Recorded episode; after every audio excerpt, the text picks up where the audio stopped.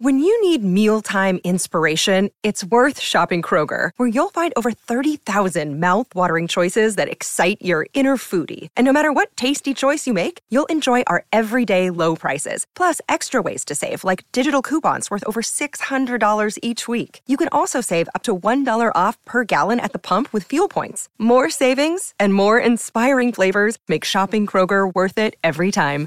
Kroger, fresh for everyone. Fuel restrictions apply.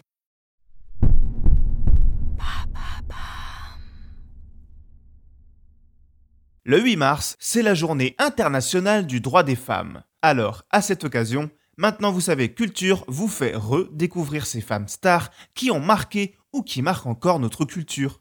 Billie Holiday, Aya Nakamura, Beyoncé, etc. Tout au long de la semaine, nous vous proposons des épisodes qui célèbrent la culture au féminin. Bonne écoute. Pourquoi la vie de Joséphine Baker est-elle héroïque? Merci d'avoir posé la question.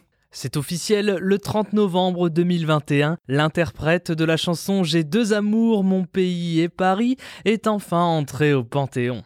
Une juste récompense pour Joséphine Baker quand on connaît son incroyable vie et notamment son rôle lors de la Seconde Guerre mondiale. Attends, avant de parler de tout ça, ça veut dire quoi rentrer au Panthéon? C'est une bonne question, car il arrive parfois d'entendre aux informations que telle ou telle personnalité décédée accède au Panthéon sans que l'on explique vraiment la portée de cet événement. Il s'agit d'un geste symbolique, mais un geste symbolique fort. Expliquons déjà ce qu'est le Panthéon. Il s'agit d'un temple laïque situé à Paris ayant pour but d'honorer la mémoire de nos héros. Ainsi, certains grands hommes ou grandes femmes ayant mérité la reconnaissance nationale peuvent y être accueillis pour l'éternité. En effet, sous décision du président de la République en collaboration avec le ministère de la Justice, les cendres ou le corps d'un défunt peuvent être placés au Panthéon, sauf évidemment s'ils l'ont refusé de leur vivant, comme ce fut le cas du général de Gaulle, ou si leurs descendants s'y opposent. Et alors, pourquoi Joséphine Baker y a été admise? Joséphine Baker fait partie de ces artistes qui ont eu une existence hors norme. Qualifiée comme une génie du music-hall de l'entre-deux-guerres, elle a également combattu pour la France et a milité toute sa vie contre le racisme.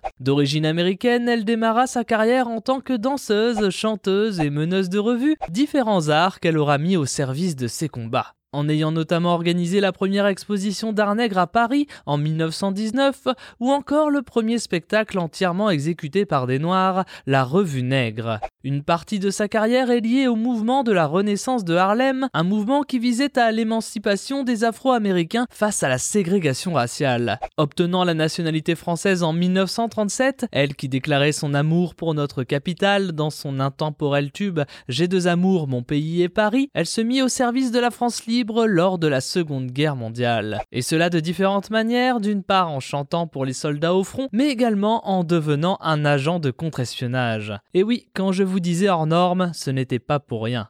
Joséphine Baker, chanteuse et danseuse afro-américaine, débarquée des États-Unis, fut également une espionne de renom. Célèbre pour avoir dissimulé des messages confidentiels dans ses partitions et avoir récolté un maximum d'informations lors de ses tournées qu'elle faisait dans le monde entier. Et cela ne représente qu'un tronçon de son existence, elle qui fut également une ambassadrice de la haute couture française, en étant l'égérie de Christian Dior et Pierre Balmain, un soutien de Martin Luther King, un membre éminent de la LICRA, une conseillère du général de Gaulle, et à la tête d'un mouvement contre le racisme en Amérique latine, soit plusieurs vies en une. Elle alternera la fin de sa vie entre périodes de crise, notamment dues à l'argent, et périodes plus fastes en reprenant les spectacles, pour nous quitter en 1975 à 68 ans suite à une attaque Cette femme qui marquera à jamais le monde entier reçoit donc à juste titre un nouvel hommage en faisant son entrée au Panthéon dans la ville qui était son deuxième amour, Paris.